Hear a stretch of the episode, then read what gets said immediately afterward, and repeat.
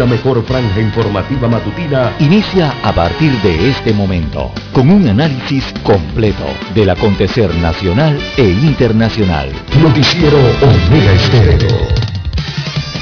Omega Estéreo Noticias.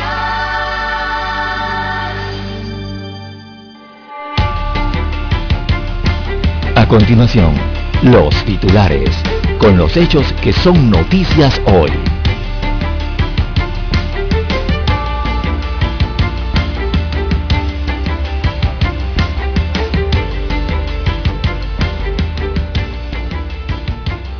Al 59% de las personas en el país no le alcanzan sus ingresos por pandemia.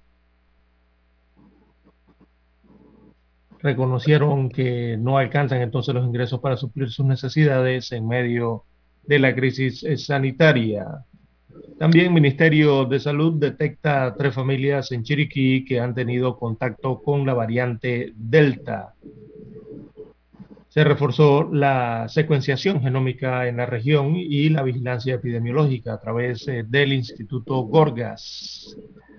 Reclamos retrasan diseño del túnel eh, para la línea 3 del metro. Eh, este, sería el, este sería cruzar el cauce del canal de Panamá. Esto se ha extendido por seis meses y los nuevos reclamos dilatarán aún más la selección de la compañía. También en las últimas 24 horas disminuyen nuevos casos y muertes por la COVID-19 en el país. Titulares eh, para la mañana de hoy tenemos, amigos oyentes, fiesta en Veraguas, evento del que casi nadie quiere hablar. En la celebración de cumpleaños que fue amenizada por Sami y Sandra Sandoval, así como por Osvaldo Ayala. La organizó una funcionaria de la Presidencia de la República y cercana colaboradora del presidente Laurentino Cortizo Cohen. También, amigos oyentes, para hoy, este martes inicia un nuevo desembolso del Vale Digital A nivel internacional, tenemos, amigos oyentes, que Estados Unidos de América ordena la vacunación obligatoria contra la COVID-19 a todos sus militares. Son más de 2.8 millones de funcionarios del Departamento de Defensa que eh, tendrán que comprobar que se han vacunado. También Grecia cumple una semana batallando contra los incendios forestales en medio de la ola del calor. Esto a nivel eh, internacional. Amigos oyentes, estas y otras informaciones durante las dos horas del noticiero Omega Estéreo. Estos fueron nuestros titulares de hoy. En breve regresamos. 7.30 AM Infoanálisis, con entrevistas y análisis con los personajes que son noticia. La mejor franja informativa matutina está en los 107.3 FM de Omega Estéreo, cadena nacional. Omega Stereo tiene una nueva app. Descárgala en Play Store y App Store totalmente gratis. Escucha Omega Stereo las 24 horas donde estés con nuestra nueva app.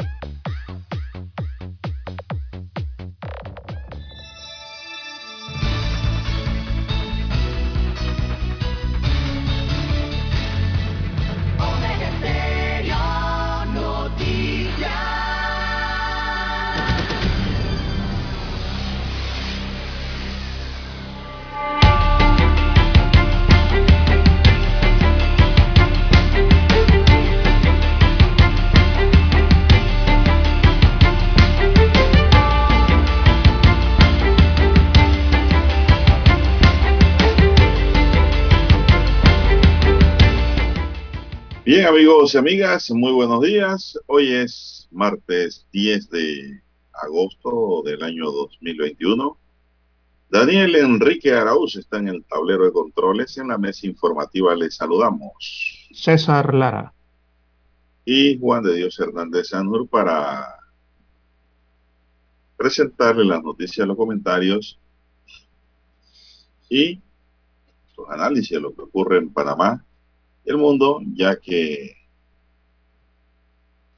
pues, estamos llegando al medio de la semana, damos a Dios, y es martes, y hoy mañana es miércoles, damos gracias a Dios por esa oportunidad que nos da de poder compartir esta nueva mañana con todos ustedes y de esta forma llegar así a sus hogares, a su puesto de trabajo y donde quiera que usted se encuentre. Pedimos para todos salud, divino tesoro, seguridad, sabiduría y mucha fe. Bien. Mi línea directa de comunicación es el doble seis catorce catorce cuarenta y cinco. Ahí me pueden escribir. Doble seis catorce catorce cuarenta y cinco. ¿Verdad? Entonces Lara está en el Twitter. Lara, ¿cuál es su cuenta? Bien, estamos en las redes sociales en arroba César Lara R, arroba César Lara R es mi cuenta en la red social Twitter. Allí pueden enviar sus mensajes, sus comentarios, denuncias, fotodenuncias el reporte del tráfico temprano por la mañana. Recuerde esos incidentes o accidentes, todo lo que usted encuentre sobre la vía, usted lo puede reportar allí, información que le sirve al resto de los conductores para la mañana de hoy, martes 10 de agosto del 2021. Buenos días, don Juan de Dios, a usted, don Daniel, a todos los amigos oyentes aquí a nivel de la República de Panamá y los que nos sintonizan fuera de fronteras. Bienvenidos sean todos a esta emisión informativa. ¿Cómo amanece para hoy, don Juan de Dios? Bueno, muy bien. Muy bien. ¿Y usted cómo está por allá? ¿Está en Panamá está en el interior o en el exterior? de usted? bueno, de los tres estamos en Ciudad Capital. Bueno, Lara, eh, yo estaba leyendo ahí un titular para arrancar esta mañana eh, de una fiesta que se celebró en Veragua, en mi provincia, que hago de Veragua, ¿verdad? Eh, ¿Cuál es el problema que hay ahí ahora mismo con eso? Dicen que asistieron como 25 personas nada más. Una celebración de cumpleaños. Sí, pero digo, eso está prohibido. Eh, ¿Celebrar el cumpleaños? No. No. ¿En qué consiste el problema aquí? Es una funcionaria de la presidencia la que celebró su cumpleaños. Sí es sé, usted informa aquí que asistió hasta la ministra de Trabajo a esa fiesta. ¿Eso está prohibido? ¿Celebrar cumpleaños? No, eso no está prohibido. Está lo prohibido, que está es, nada más. Lo que está prohibido es la aglomeración, el exceso de gente. ¿Hasta cuánto pueden ir a mi fiesta de cumpleaños? Mi pregunta. ¿Cuántas personas pueden estar en mi fiesta de cumpleaños? no sé, don Juan de Dios, depende del lugar, ¿no? Eso se eh, ¿Su casa es, pequeña o es grande? Diga. ¿Su casa es pequeña o es grande? Todo depende del tamaño también de la unidad de vivienda o el lugar donde la realice esta casa que habla de la que habla la prensa pareciera ser grande porque fueron dos artistas grandes a, celebrar esto. Están hablando de Sandra Sandoval y de Waldo Ayala. Por eso le hago la pregunta. Dice que hubo una celebración en Santiago de la que nadie quiere hablar es porque nadie quiere comentar. Por eso que nadie quiere hablar. No porque estuvo mala. O sea, que si uno no quiere hablar de algo es porque algo quedó mal pero aquí nadie quiere hablar es porque la pandemia, ¿no? Pero no quieren hablar porque, no, no, no por la pandemia tampoco, será porque tienen temor. Bueno, porque miedo, será. Dice, amenizada por dos conjuntos típicos de primer orden, Ana María Zuleta Madrid, una funcionaria de la presidencia, celebró el fin de semana en su natal provincia de Veraguas su cumpleaños en compañía de familiares, amistades, compañeros de gobierno, incluso la ministra de Trabajo estuvo allí, destaca hoy la prensa, en medio de la pandemia y del reciente descubrimiento de cerca de 20 casos de la variante Delta del coronavirus, una cepa varias veces más contagiosa, se convierte, esta sería la preocupación de las autoridades para de salud local. Así se llevó a cabo la celebración de la funcionaria con los conjuntos típicos. Eh, Sandra Sandoval la contactó la prensa, dice aquí, dice yo estoy no estoy autorizada a dar entrevistas de ese tema, deberían preguntarle a la compañera, que fue la que me contrató, dijo la artista. Consultada a la cantante de Como Gozo sobre cuántas personas participaron, respondió que fueron como 25, por lo menos dijo algo, ¿no? No había tantas personas. Sin embargo, otras fuentes confirmaron a la prensa que había al menos el doble de esa cantidad, o sea, 50. La fiesta se llevó a cabo en una finca privada en San Francisco de la Montaña. El festejo fue ampliamente difundido en redes sociales por los asistentes y artistas, en especial en Instagram y Facebook. Pero las cuentas en la mayoría de los usuarios fueron bloqueadas para impedir que las fotos fueran vistas por alguno fuera de su entorno e incluso bajaron videos del baile a fin de no que no circularan en otros sitios. Ana María Zuleta, dice el periódico, la compañera aparecía en septiembre de 2019 en la planilla de la Presidencia de la República como jefa de la Oficina Institucional de Recursos Humanos con salario de 6 mil dólares. Era al menos al principio asistente Laurentino Cortizo identificada por varias fuentes como la mano derecha del presidente, actualmente labora como asistente ejecutiva según la planilla de la presidencia, pero con el mismo salario. La prensa contactó a Zuleta y dijo que me tienen enredada. Carece de veracidad la formulación de tu pregunta porque eso no era evento organizado, fue una fiesta familiar en una finca privada al aire libre en donde no había más de 30 personas. La prensa le presentó, le preguntó que si no era un evento organizado, ¿por qué estaban dos conjuntos típicos en una celebración? No hubo más respuesta de Zuleta a Madrid.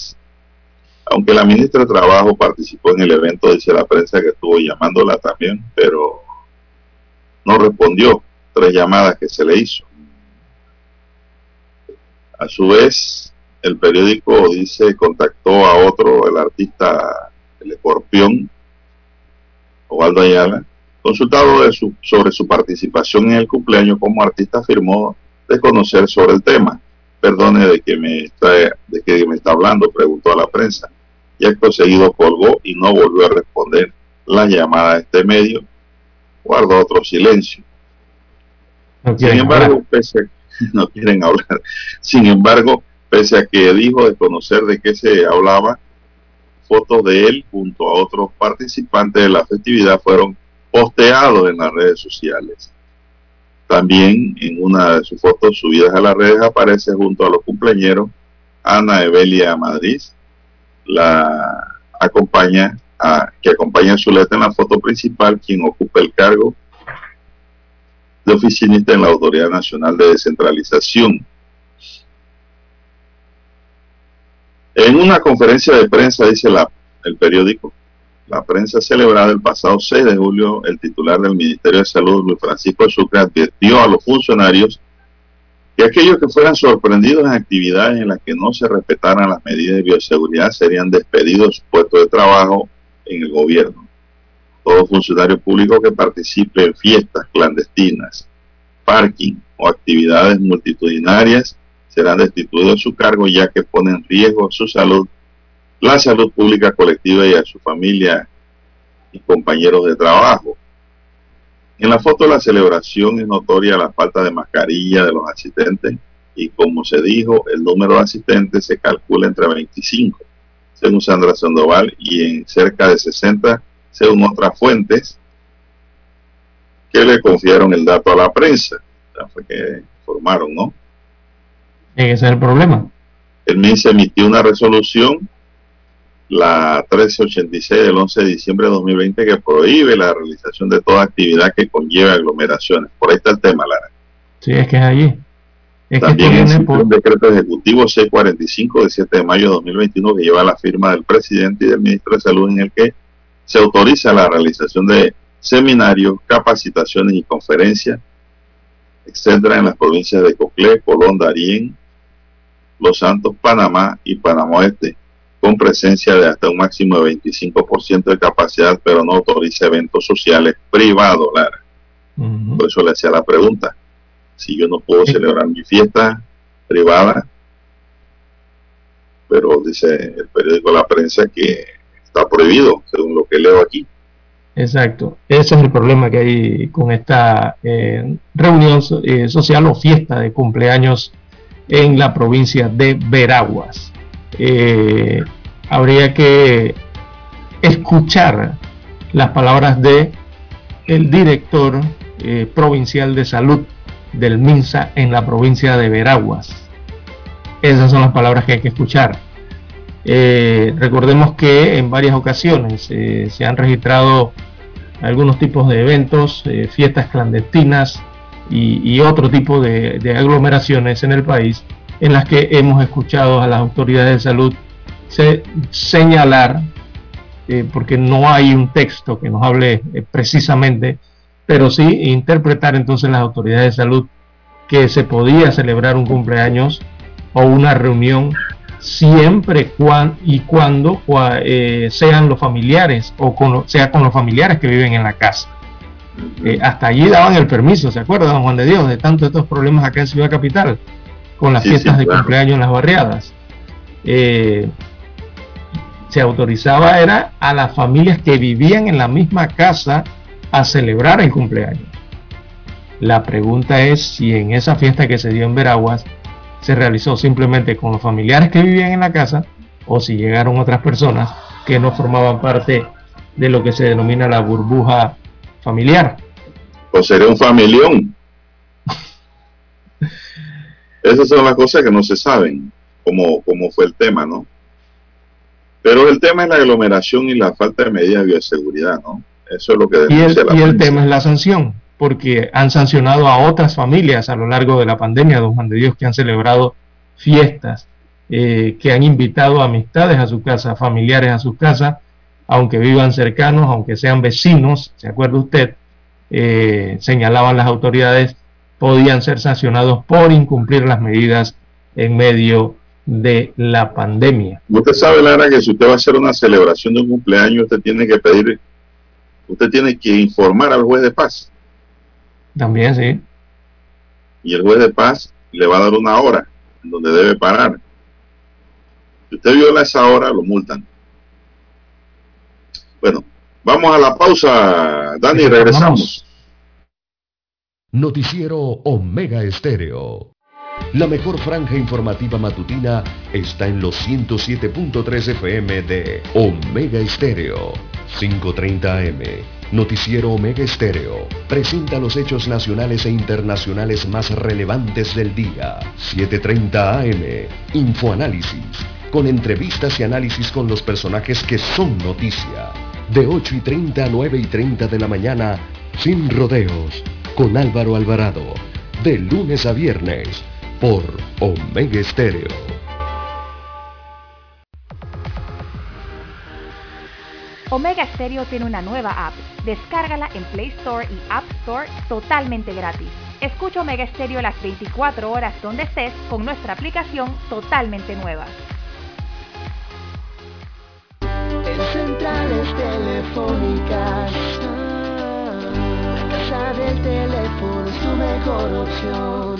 Te asesoramos y ofrecemos buena atención con años de experiencia trabajando para ti. La casa del teléfono, ubicados en Via Brasil y lista hermosa. La casa del teléfono, líder de telecomunicaciones. La casa del teléfono, distribuidores de Panasonic. Ven a visitarnos. La casa del teléfono. 229-0465 lsdtcorp.com Distribuidor autorizado Panasonic. Para anunciarse en Omega Estéreo, marque el 269-2237. Con mucho gusto le brindaremos una atención profesional y personalizada. Su publicidad en Omega Estéreo. La escucharán de costa a costa y frontera a frontera. Contáctenos 269-2237. Gracias.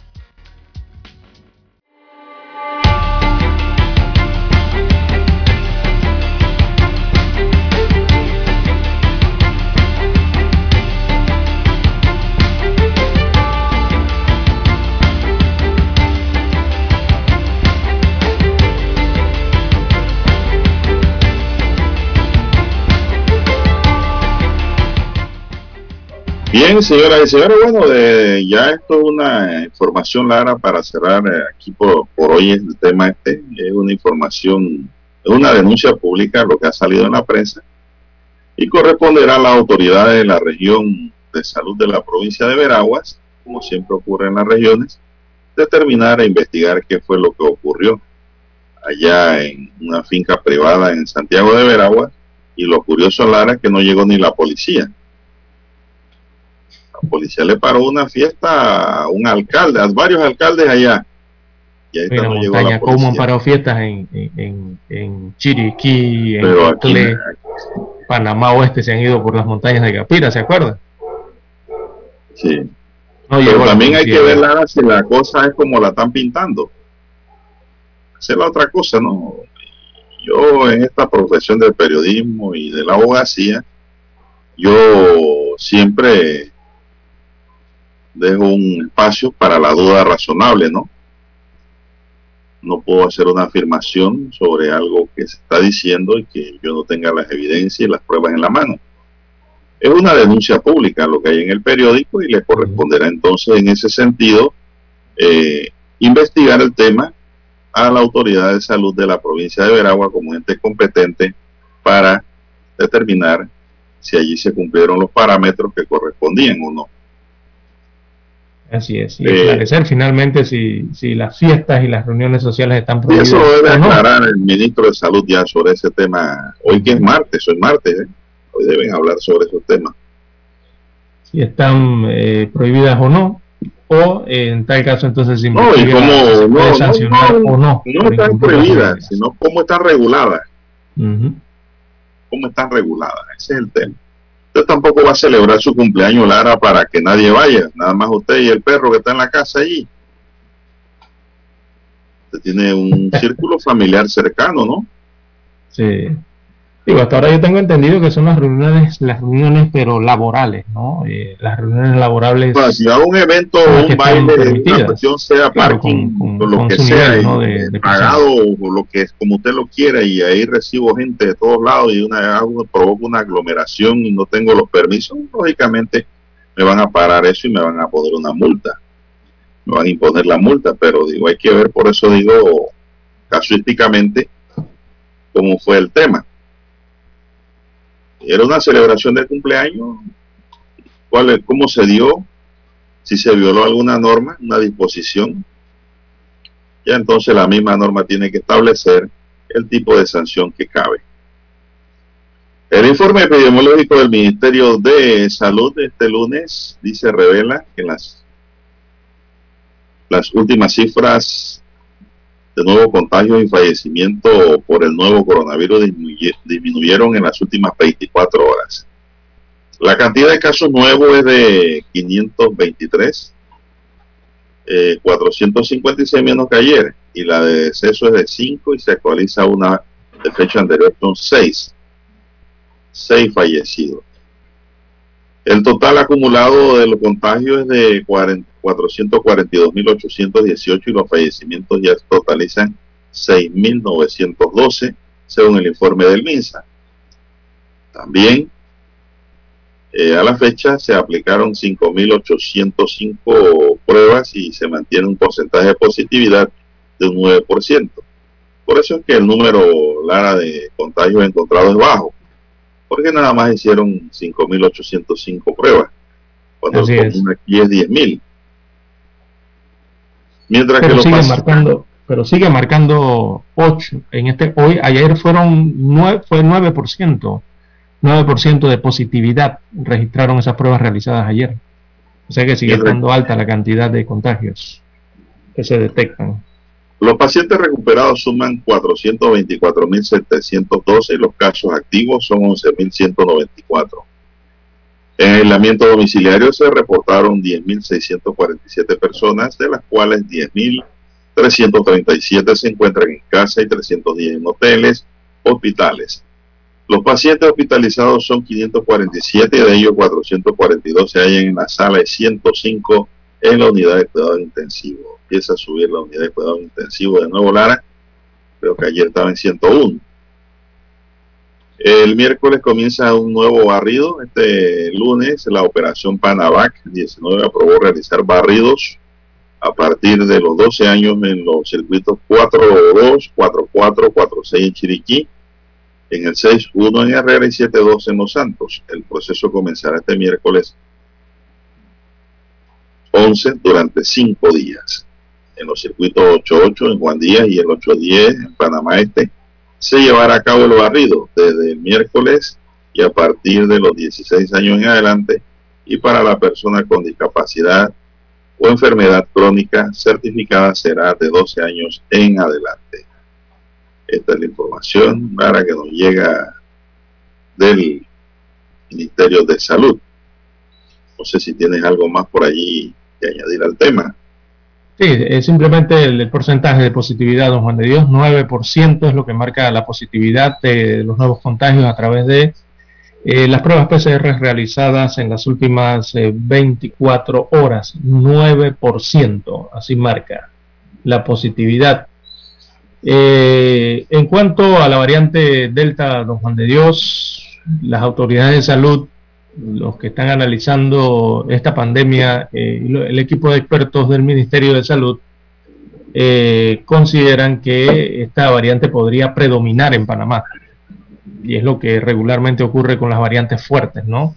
Ya vimos lo que ocurrió con la alfa, con la gamma y eh, esta variante delta también en, otras latitudes ha sido la variante dominante eh, que ha logrado eh, predominar en, en, algunos territorios. Hay que ver cómo se desarrolla acá en la República de Panamá. No se descartan que en el país haya entonces más personas que estén contagiadas con esta variante de la COVID-19, la cual es más contagiosa y más agresiva. En las declaraciones se dan luego de que se confirmó entonces el primer caso del contagio comunitario de esta variante en un menor de 14 años en la provincia de Chiriquí. Eh, aseguran las autoridades de salud que este adolescente que se contagió por contacto con su niñera presentó síntomas leves y que los familiares tampoco han tenido ninguna manifestación grave de la enfermedad hasta el momento, pero se mantienen en aislamiento, destaca el MINSA. ¿Y entonces la niñera eh, tenía la delta? Sí, fue la niñera. Pero ¿dónde habrá sido la esta niñera, la, cuidadora de niños? ¿Será panameña o, será del exterior? Hay que ver allí también, ah. ¿no? Esa niñera cuida a niños grandes ya de 14. Mm. ese muchacho te, tiene 14 años. Y tiene niñera. Ah, bueno, usted tenía niñera hasta los 18. Por razones de seguridad, eh, las autoridades de salud no brindaron mayores detalles sobre la identidad del menor ni de su familia. Eh, esto ante las preguntas de los medios de comunicación social. Pero eh, asegura el MINSA que porque se podría haber logrado un corte de transmisión en este caso. Lo que falta ahora hacer o conocer es la trazabilidad hacia afuera, destacan los funcionarios del Ministerio de Salud. Es que eso es lo que estaban preguntando, si, si hubo mayor cantidad de contactos, ¿no? De este niño de 14 años. Hay tres eh, familias investigadas. A ver si salió de allí, de ese núcleo familiar. Bueno, el contagio con la variante Delta en el país no va a ser fácil, así lo dijo el ministro de Salud también el día de ayer en declaraciones. Eh, señala Sucre que todo dependerá de la trazabilidad y otros factores como el ingreso de extranjeros por el Aeropuerto Internacional de Tocumen, ya que Panamá es un país de tránsito, según brindaba algunos detalles el ministro de Salud. Así que la mayoría de los países que rodean a Panamá Recordemos, como señalábamos en las últimas semanas, ya tienen un alto porcentaje de casos de la variante Delta. Nosotros hemos logrado contenerla hasta cierto punto. Y lo más seguro es que el país ya haya más casos, según dijo Sucre. La cosa es cómo logramos contenerla mientras se vacuna más gente o más personas en el país, según remarcó el ministro de Salud. Por supuesto que haciendo un llamado también ¿no? a la ciudadanía a cuidarse por ese tema del muchacho de 14 años, hay tres familias en cuarentena que están totalmente aisladas en Chiriquí. Así es.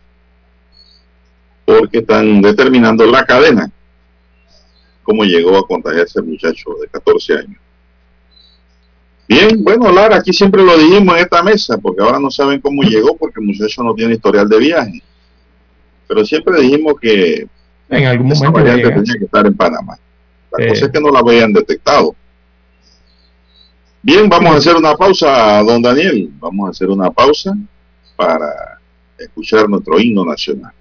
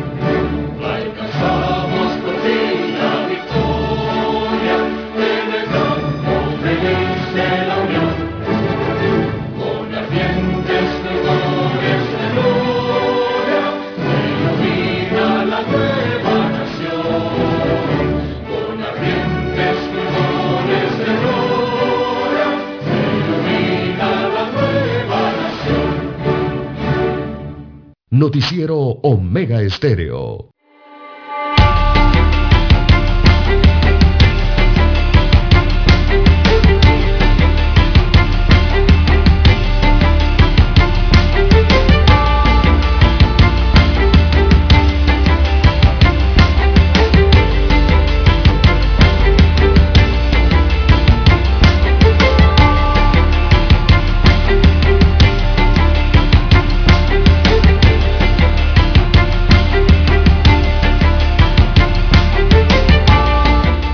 Continuamos amigos y amigas. Son las seis, cuatro minutos.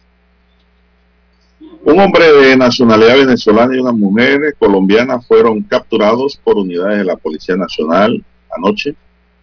Esta pareja se transportaba en una moto en el área de calle 50 cuando fueron abordados por las unidades policiales. Pues estas recibieron información de que estas personas estaban apropiándose de dinero que habían en los cajeros automáticos. Presuntamente los implicados colocaban láminas en los cajeros para que cuando la persona fueran a sacar dinero, este no saliera. Y ellos posteriormente pasaban recogiendo el dinero que no habían podido salir gracias a la lámina colocada. Ambos serán llevados ahora ante un juez de garantía porque fueron sorprendidos, en esta actividad. Recordemos que los cajeros tienen cámara. Correcto.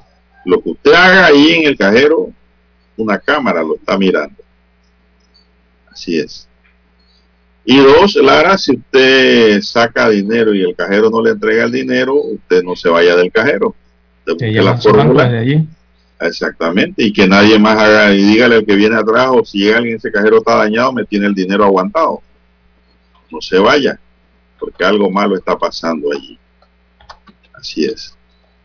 Hay que tomar las medidas preventivas. Y cuando usted va al cajero, eh, cerciórese que nadie está mirando lo que usted marca, el teclado, ¿verdad?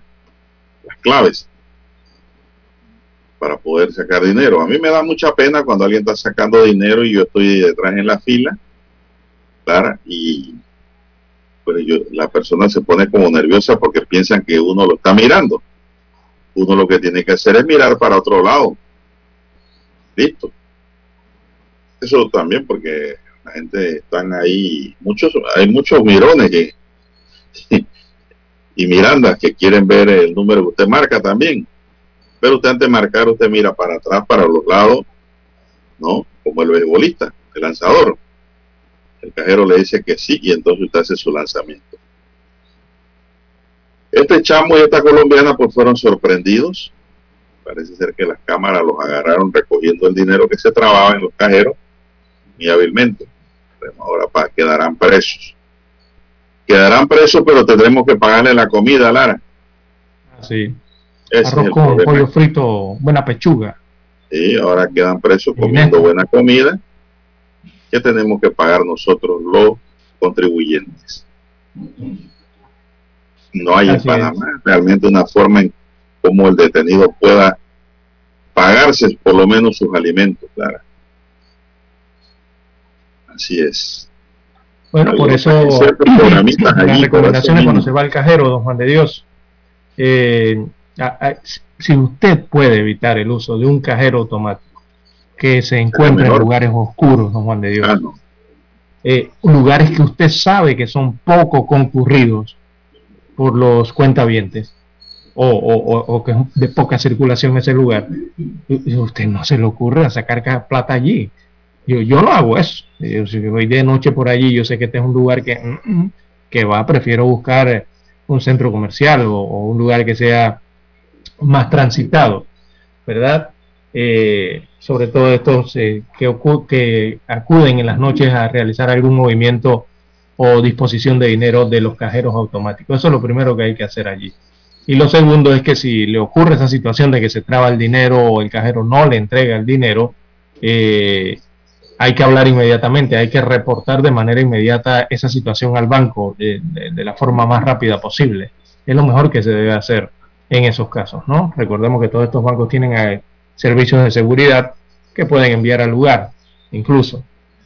Eh, es lo principal que hay que hacer y, sobre todo tomar los recibos, don Juan de Dios, porque hay veces que las transacciones no se dan, eh, pero la gente olvida el recibo porque ve el recibo en blanco. No, usted llévese todos estos recibos que le dan, aunque salga en blanco, aunque le digan que no le ha dispensado dinero, llévese el recibo porque usted puede hacer su reclamo, don Juan de Dios.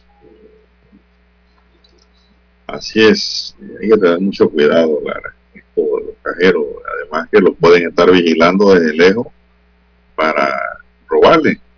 Claro. Todas esas medidas hay que, y más si es de tarde o noche, Lara, ahí está el peligro. Sí. Eh, usted cuando va a hacer las transacciones, eh, un datito adicional, cuando usted va a hacer las transacciones, usted notará que en el cajero automático eh, hay como una especie de marquilla. Los cajeros automáticos todos tienen un número de cajero y usted lo ve cuando usted está haciendo la transacción. Normalmente está la mano de, superior derecha. cuando tenga un problema, usted anote el número de cajero también. Todos esos son datos que sirven al momento de hacer los reclamos a las instituciones o hacer algún tipo de investigación cuando usted levanta sus quejas o le ocurre alguna situación como esta que le ha ocurrido a varios panameños ya. Bueno, una denuncia penal presentó el abogado Roberto Ruiz Díaz el pasado viernes, dice de la prensa, ante el Ministerio Público para que se inicie una investigación en contra de los funcionarios particulares y quienes puedan resultar responsables por la supuesta omisión de funciones relacionadas con el contrato de concesión de Panamá por Company, PPC y el Estado.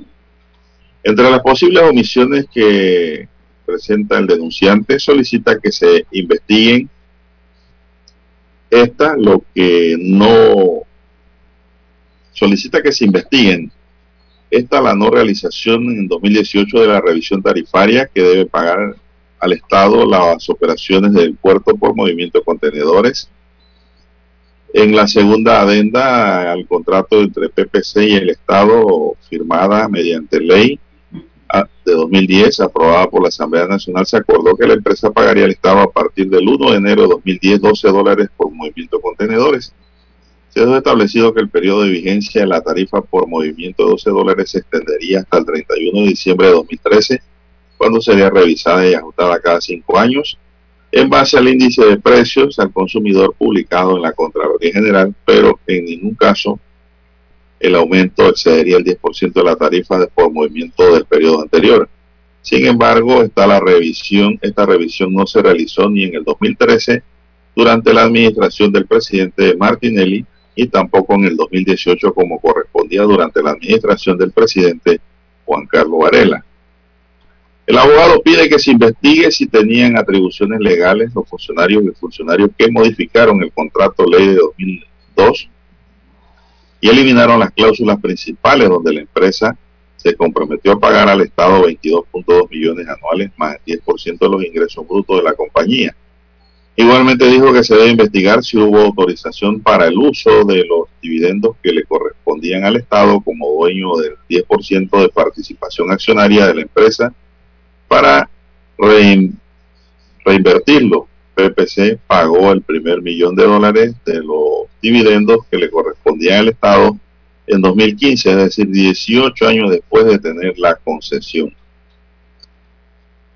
Bueno, también el abogado presentó una demanda contenciosa administrativa en nulidad contra la resolución 43 de la Autoridad Marítima que autorizó la renovación automática del contrato de PPC pero fue rechazada por el magistrado sustanciador Carlos Vázquez. Luego, el abogado demandante presentó una apelación contra esa decisión de Vázquez Reyes, la cual fue admitida por los otros dos magistrados de la sala tercera, Cecilio Sedalice y Luis Ramón Fábrega, quienes aún no se han pronunciado sobre el tema de PPC. Son las 6.13 Dani, vamos a una pausa y regresamos. Somos Omega Estéreo. 40 años siendo la cadena nacional en FM Estéreo, pionera en Panamá. Desde los estudios de Omega Estéreo, establecemos contacto vía satélite con la voz de América. Desde Washington, presentamos el reportaje internacional.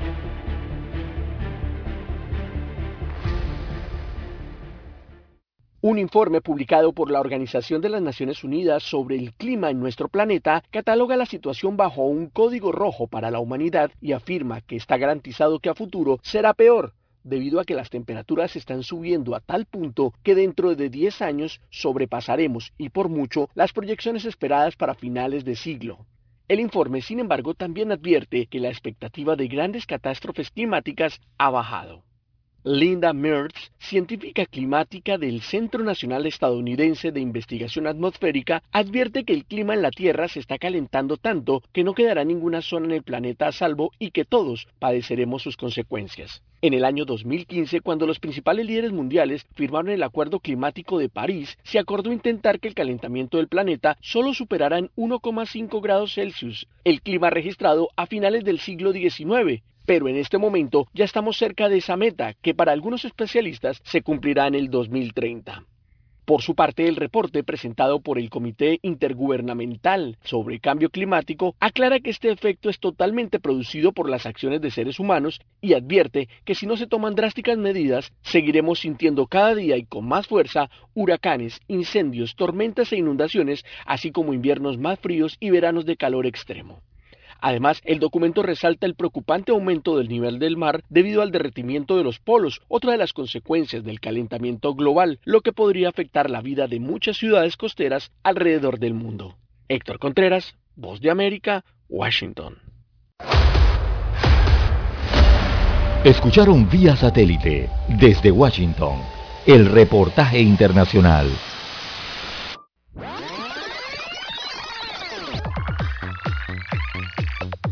Omega Stereo tiene una nueva app. Descárgala en Play Store y App Store totalmente gratis. Escucha Omega Stereo las 24 horas donde estés con nuestra aplicación 100% renovada.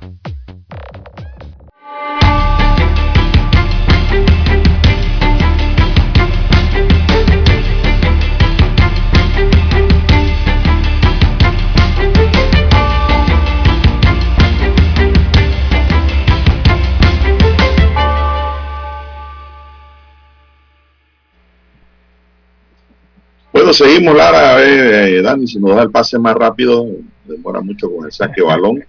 Bien.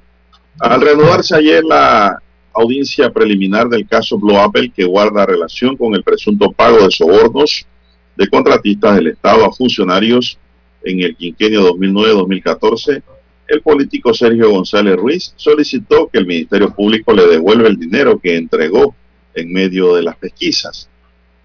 González Ruiz, diputado del Parlamento Centroamericano y expresidente del Movimiento Liberal Republicano Nacionalista, es uno de los 51 imputados en el proceso. Su abogado Arturo González alegó ante la jueza tercera liquidadora de causas penales, Valoisa Martínez, que su cliente fue presionado por la fiscalía al momento de rendir declaración indagatoria y por eso entregó el dinero, cuyo monto espero no se especificó. El político fue director de la lotería en el periodo de Ricardo Martinelli. El abogado también pidió al juzgado remitir copia del expediente a las autoridades competentes para que procesen a los funcionarios que actuaron al margen de la ley contra su representado.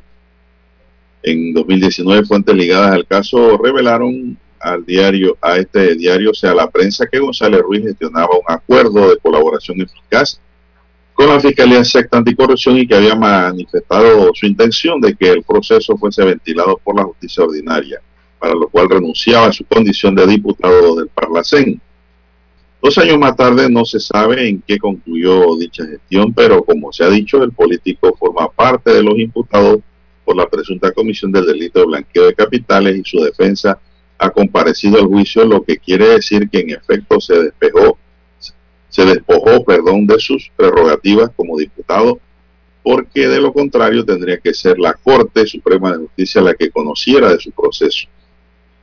En este escenario, su abogado pidió ayer a la jueza Martínez su sobreseimiento definitivo. Ayer intervinieron en la audiencia los abogados de 16 imputados, entre ellos Basilio González, del ex ministro de Obras Públicas, Jaime Ford, Marcela Araúz, de Ricardo Francolini, a Arturo Muñoz, de George Moreno Pérez, Rodolfo Palma Guerra, de Jaime Martín de la Estrella, todos pidieron sobreseimiento definitivo para sus clientes. Algunos, además, el cambio de medidas cautelares. Alejandro Pérez, representante de, de la empresa Corporación de Energía del Istmo, persona jurídica, pidió a la jueza que decrete la prescripción de la acción penal y otorgue sobreseimiento definitivo a la empresa. Además que se compulse en copia del expediente para que se investigue al fiscal Aurelio Vázquez. Por su lado, Luis Eduardo Camacho, hijo, quien representa a los hermanos Martinelli, dijo que por el estrado ha definido, han desfilado abogados que según él han sido constantes en señalar las presiones ejercidas por el Ministerio Público a sus clientes y a otras personas de la investigación a fin de doblegar su voluntad. La audiencia del caso sigue hoy a las 9 de la mañana, don César. Así es, el caso de la manzana azul, es relacionado con el tema de Odebrecht. Y bueno, y la fiscalía, digo, ya, ya se habían realizado algunas investigaciones, ¿no? Desde el año 2017 para acá, y los decomisos, la última cifra que había escuchado, los decomisos iban creo que por más de 10 millones de dólares eh, de lo que son los dineros y los bienes, ¿no? Y se habían dado ya los acuerdos de colaboración eh, mediante los cuales se habían recuperado otros 25 millones de dólares. O sea que son 25 más 10, eh, unos 30 millones de dólares aproximadamente eh, se habían recuperado en medio de este caso. 30 millones de los 78, que es lo que marca la cantidad total de lo que se cree se perdió el Estado, ¿no? De lo que se cree fue el desfalco por arriba de esos 78 millones de dólares y que implican todos estos delitos por usted mencionado, blanqueo de capitales, el tema de los servidores públicos, la corrupción de servidores públicos, la falsificación de, documentación y también el tema de la asociación ilícita para delinquir. Así que entre esos 30 o más millones de dólares recuperados, entonces algunos implicados eh, están pidiendo que les regresen el dinero. Así es. Bueno, en el caso Pinchazo, ¿cómo sigue Lara? Allí fue donde detectaron una defensora con COVID. Dentro de la audiencia. Sí, claro. Ahora todos los que han estado en audiencia tienen que hacerse la prueba del COVID-19 y entregar una certificación al tribunal. Además, por disposición del órgano judicial, al reanudar el juicio, los abogados, defensores y representantes del Ministerio Público tendrán que escoger un representante para actuar en la lectura de los cuadernillos a fin de que haya pocas personas en el salón de audiencia lo que ha ocurrido. Temas de carácter político, agendas de candidatos de oposición, filtraciones de ideas de campaña y opiniones políticas del gobierno son los temas de la mayoría de los documentos contenidos en el segundo de los siete cuadernos de los pinchazos, caso por el que se procesa Ricardo Martinelli. En menor escala, escala trascienden conversaciones de diputados de oposición sobre temas personalísimos relacionados, por ejemplo, con sus pasatiempos en horas libres, discusiones familiares, problemas con sus hijos y problemas financieros. Así lo precisó el abogado creyente Carlos Herrera para que estos temas, para quien estos temas dejan muy claro tres ideas. En primer lugar, y quizás lo más importante, que se pinchó y violó derechos humanos, se violó derechos humanos desde el Consejo de Seguridad Nacional. Asimismo que esas actividades de espionaje nada tenían que ver con las funciones propias del Consejo de Seguridad, mucho menos en temas de seguridad nacional y que carecían de órdenes judiciales. Por último, así es, pero no menos trascendental, que todo se enfocaba en la oposición y en enemigos políticos del gobierno de Ricardo Martinelli, así como en competidores empresariales de este, por lo que todo apunta que solo él podía tener interés en esto, destaca el abogado. Eso fue lo que ocurrió ayer y se resumió. No, si no sé si tienes algo más, Clara, sobre este tema. Sí, sí, bueno, lo básico fue que se suspendió, ¿no? Y se ha suspendido por, creo que 48 horas en el promedio de suspensión para, para este caso, debido a que uno de los defensores de oficio dio positivo a la COVID-19 y claro que inmediatamente allí, don Juan de Dios, se activa entonces un protocolo, ¿no? El protocolo que tiene el Ministerio Público, eh, supongo allí que van a establecer algún tipo de cuarentena inicial. Creo que las cuarentenas, no, no, el protocolo, desconozco el protocolo del, del, del, Ministerio Público en cuanto a los días que se dan para esto, para, para someter, ¿no? En este caso a quien dio positivo y el otro tema de, van a gastar bastantes pruebas de hisopado, supongo, para determinar si alguien más fue contagiado en, ese juicio, en esa sala. Don Juan de Dios, ahí hay sus protocolos especiales también, ¿no? Para hacer las audiencias. Bueno, generalmente donde se contagia uno y si están allí juntos hay más contagiados, ¿no? Con la COVID-19. Eh, debido a eso van a restringir a partir del día de... No, hoy no habrá, eh, será entonces a partir del día de mañana, porque hablan de 48, 48 horas, sería a partir del día de mañana, eh, van a restringir el ingreso entonces a esta audiencia. será solamente el ingreso de un abogado por parte de la defensa, un abogado por parte de los querellantes y la fiscal. Eh, esa es la cantidad de personas, ¿no? El resto se podrá conectar entonces de la forma virtual, vía virtual, eh, al acto de audiencia. Así que estarán tres nada más, don Juan de Dios. Allí me imagino forrados de mascarillas y pantallas faciales y todo esto, ¿no? Todas estas láminas transparentes que colocan para, para evitar, para prevenir posibles contagios. Bueno, son las 6:25 minutos. Buenos días, Panamá. Están en sintonía de Omega Estéreo, cadena nacional. A conducir con mucho, pero mucho cuidado porque los problemas y accidentes están a la orden del día. Don César. Así es. Bueno, ¿qué más tenemos para hoy, don César? Bien, don Juan de Dios, Hoy es martes, eh, déjeme buscar la fecha rapidito, martes 10 de agosto del año 2021.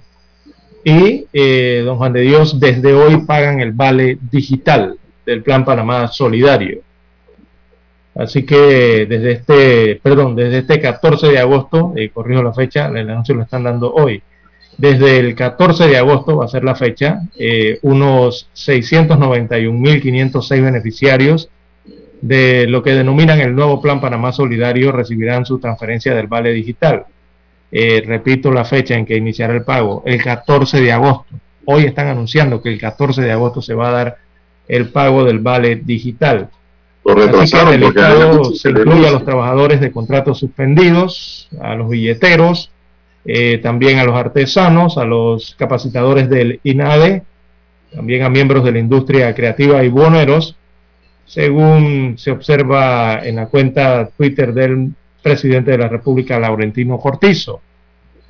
Así que para recibir este vale digital, eh, bueno, eh, tienen que actualizar sus datos las personas que están en contratos suspendidos, eh, y los que no, y los que no tienen contratos suspendidos pero forman parte del plan, ya sabemos entonces eh, el protocolo que requieren, ¿no?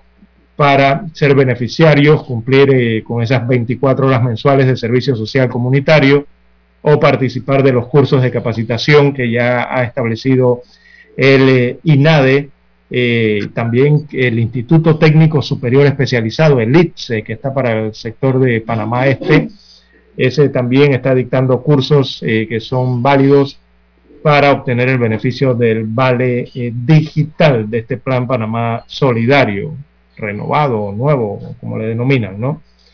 También hay que recordarle a los amigos oyentes, eh, si alguno tiene este, este beneficio del gobierno central, hay que recordar que a partir del primero de octubre deben estar vacunados, según las nuevas ordenanzas en cuanto al desembolso y a la participación de este programa eh, gubernamental. Así que a partir del el primero de octubre es la fecha límite en que deberán estar vacunados los beneficiarios del Vale Solidario, vacunados contra la COVID-19 en este caso. Eh, así que la fecha es, a partir del primero de octubre deben estar vacunados, o sea que tiene que hacerse su inoculación antes del 30 de septiembre, evidentemente allí. Bueno, así estarán las asignaciones del Vale Solidario para este mes de agosto. Repito, el desembolso iniciará a partir del 14 de agosto próximo a más de 691 mil eh, beneficiarios de este plan Panamá Solidario. Recuerde actualizar sus datos a los que son beneficiarios de este vale. Bien, hay que hacer la pausa y retornamos. Noticiero Omega Estéreo. 7.30 AM. Infoanálisis, con entrevistas y análisis con los personajes que son noticia. La mejor franja informativa matutina está en los 107.3 FM de Omega Estéreo, cadena nacional.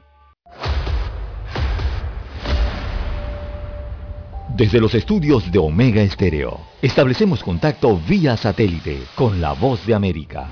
Desde Washington, presentamos el reportaje internacional.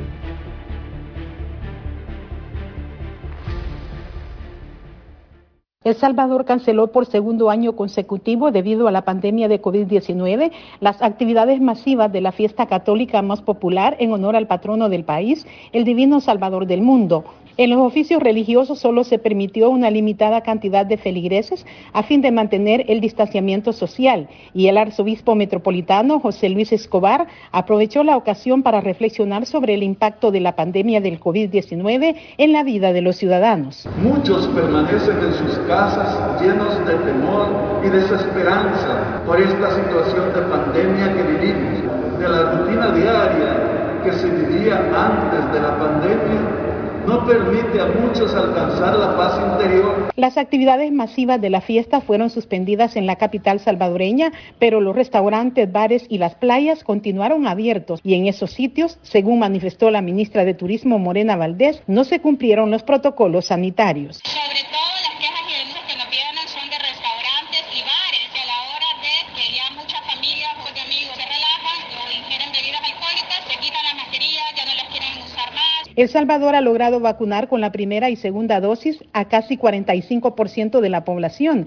y tiene más de 88.500 casos de COVID-19, pero los epidemiólogos consideran que el número de casos pudiera aumentar en los próximos días como consecuencia de la masiva actividad turística durante el feriado de la principal fiesta nacional. Nerima Reyes, Voz de América, El Salvador.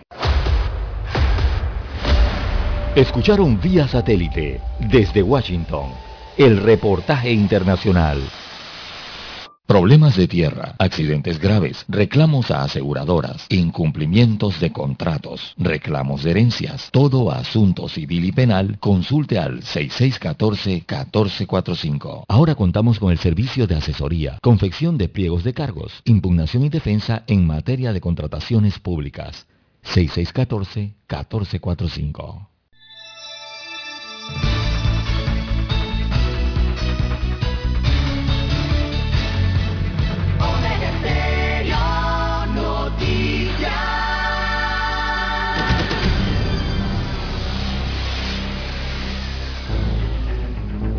Las noticias impresas en tinta sobre papel. Con ustedes. Escuchando el periódico. Los titulares de las primeras planas de los diarios estándares de circulación en Panamá.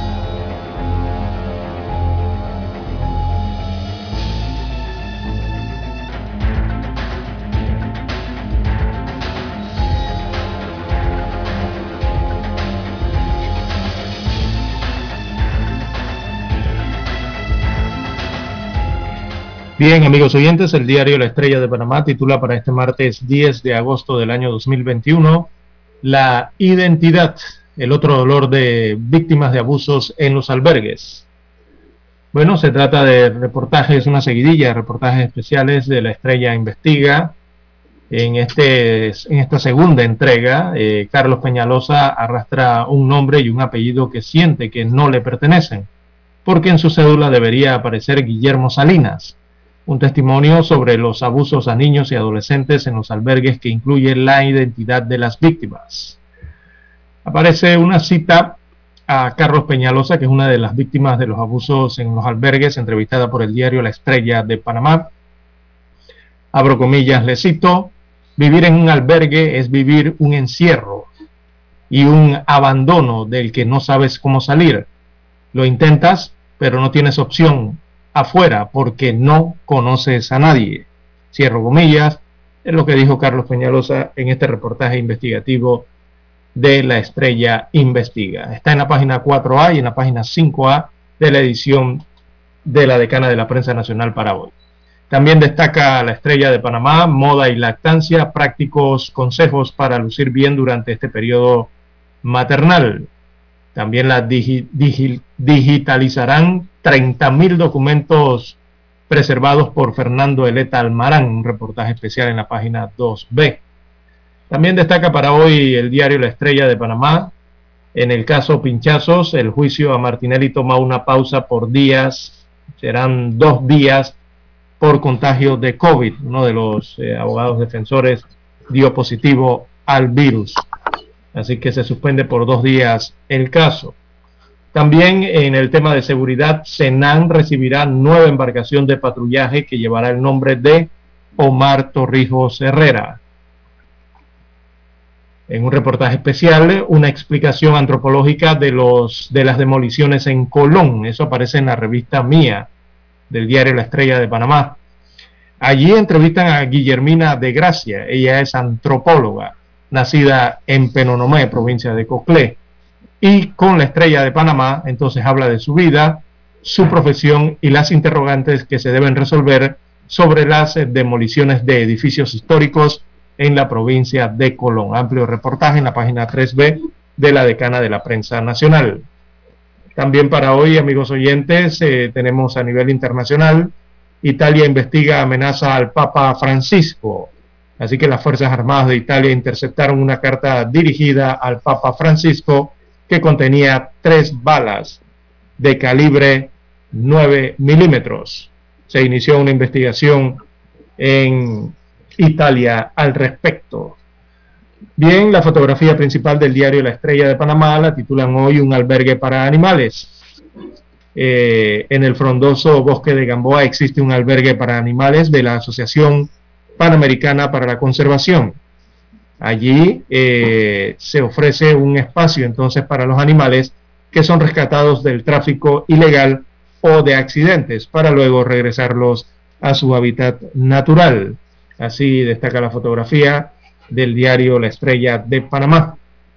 Una de las técnicas allí está a los cuidados de un mono perezoso, según la fotografía. Bien, eh, el cuadro COVID-19 del diario La Estrella de Panamá destaca 442.818 casos confirmados eh, de personas contagiadas a lo largo de la pandemia en el país y registra 6.912 fallecidos. es el acumulado total de fallecimientos que se registran en el país. En cuanto a las últimas 24 eh, horas, destaca el diario La Estrella de Panamá que se han registrado 523 nuevos casos, nuevos contagios de la enfermedad. También reporta en la última jornada el fallecimiento de cinco pacientes. Fallecieron cinco pacientes, pero hay que sumarle un deceso adicional, que es una muerte acumulada. Así que en total se oficializan seis eh, defunciones en las últimas 24 horas por COVID-19. En cuanto a los recuperados, la cifra va por 4.224, 424.712. Repito, 424.712 es la cifra de los restablecidos, los curados o recuperados de esta enfermedad en el país. Bien, amigos oyentes, pasemos ahora a escuchar los títulos que muestra el diario La Prensa.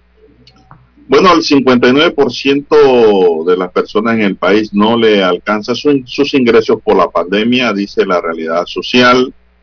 Un estimado del 59% de las personas en Panamá encuestadas por el sexto informe de Estado en la región 2021 reconoció que no le alcanzan sus ingresos para suplir sus necesidades en medio de la pandemia. MINSA detecta tres familias en Chiriquí que han tenido contacto con la variante Delta coronavirus.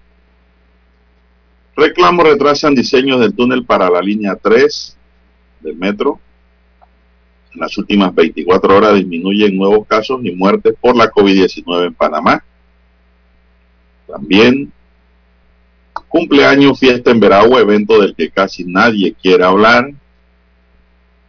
COPEME rinde primer informe de gestión 2021, el Consejo Permanente Multisectorial para la implementación del Compromiso Nacional de la Educación, COPEME rendió ayer el primer informe de gestión de este año en el que plantea que ante la crisis por la COVID-19 que aún afecta al país y al mundo, urge garantizar el derecho a la educación.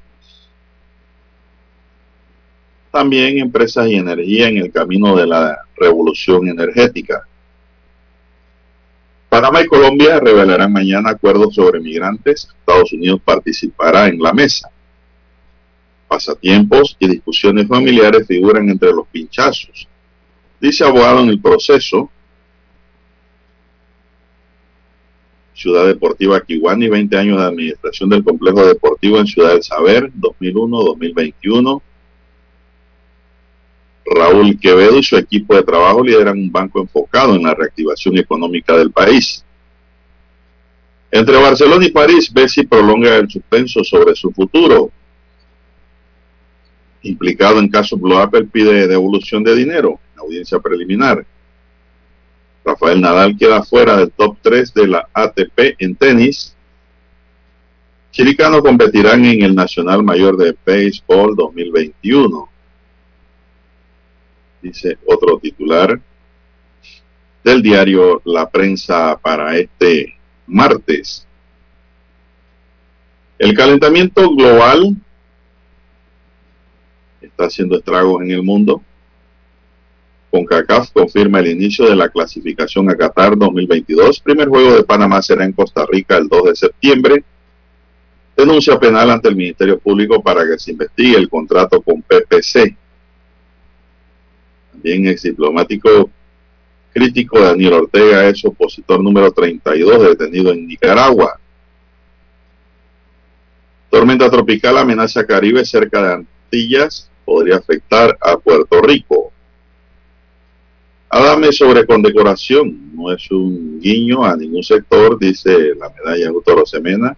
El Pleno de la Asamblea Nacional condecoró ayer en una sesión solemne con esta medalla a Álvaro Méndez de Franco, a la jefa de Nacional de Enfermería, Eusebia de Copete, al presidente del Colegio Nacional de Abogados, Juan Carlos Araúz, y al exdiputado Denis Arce.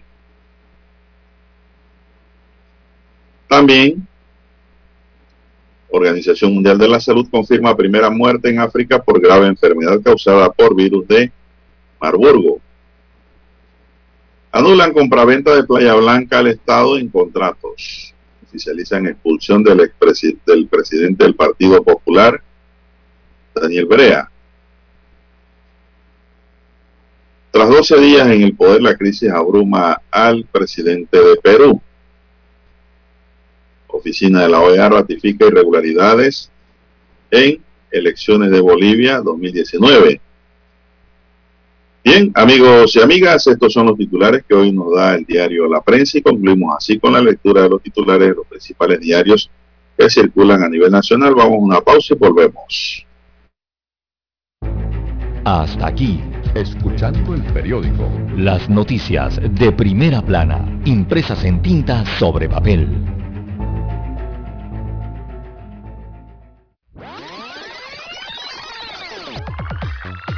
Omega Stereo tiene una nueva app. Descárgala en Play Store y App Store totalmente gratis. Escucha Omega Stereo las 24 horas donde estés con nuestra nueva app.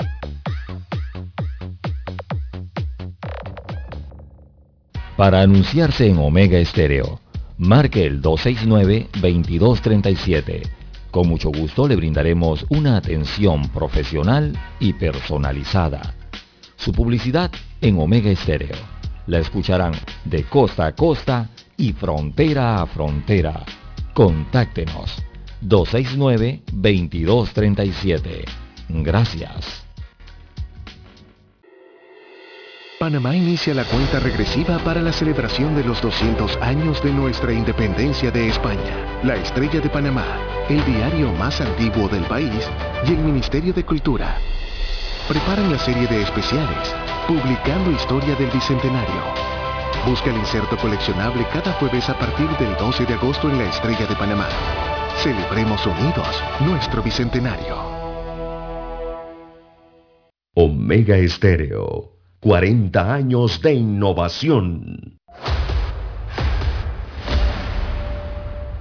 Desde los estudios de Omega Estéreo, establecemos contacto vía satélite con la voz de América. Desde Washington, presentamos el reportaje internacional.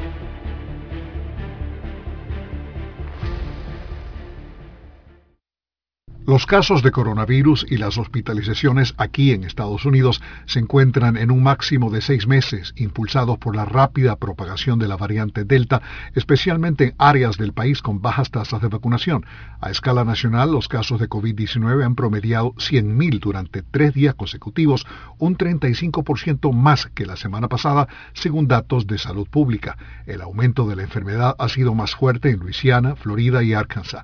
Las hospitalizaciones aumentaron 40 40% y los fallecimientos registraron un aumento del 18% en la última semana, con la mayor cantidad de muertes por población en el estado de Arkansas. Florida estableció récords de hospitalizaciones durante ocho días seguidos. En ese estado, la mayoría de los estudiantes regresarán al aula esta semana en momentos en que algunos distritos escolares debaten si se requieren máscaras para los alumnos. Los estados de California, Nueva York y Virginia, entre otros, exigen vacunas o pruebas semanales para empleados estatales y locales. Un número creciente de empresas privadas también exigen la vacunación COVID-19 para sus empleados como United Airlines, la empacadora de carne Tyson Foods Incorporated y Microsoft. La pandemia en evolución y la variante Delta han provocado la cancelación de grandes eventos como el Auto Show de Nueva York y el Festival de Jazz de Nueva Orleans, cancelado por segundo año consecutivo mientras Luisiana lucha contra un brote severo. Alejandro Escalona, Voz de América. Escucharon vía satélite desde Washington el reportaje internacional. Omega Estéreo, 40 años innovando. Es momento de adentrarnos al mar de la información. Este es el resultado de nuestra navegación por las noticias internacionales más importantes en este momento.